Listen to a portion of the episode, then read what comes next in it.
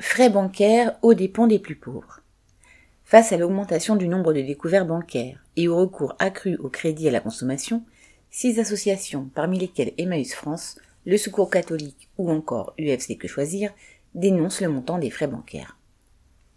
Selon l'Association française des sociétés financières, le recours au crédit à la consommation a augmenté de 16,7% au premier semestre 2022 par rapport à la même période l'an dernier.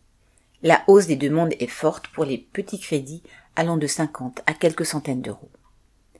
Parallèlement, la Banque de France déclare que plus d'un demi-million de personnes ont été fichées depuis le début de l'année pour incident de crédit, une hausse de 24% sur un an. Face à cette situation, ces associations réclament une baisse des frais bancaires. Ceci rapporterait, selon les calculs de l'UFC Que Choisir, 1,8 milliard d'euros par an aux banques, des frais qui frappent principalement les classes populaires. Le problème de fond n'en reste pas moins la faiblesse des salaires et des pensions. Face à la perte brutale de pouvoir d'achat due à l'emballement de l'inflation, un nombre croissant de travailleurs n'ont d'autre choix que d'avoir recours à l'endettement pour ne pas se retrouver à découvert après avoir payé les factures en retard ou simplement les dépenses du quotidien.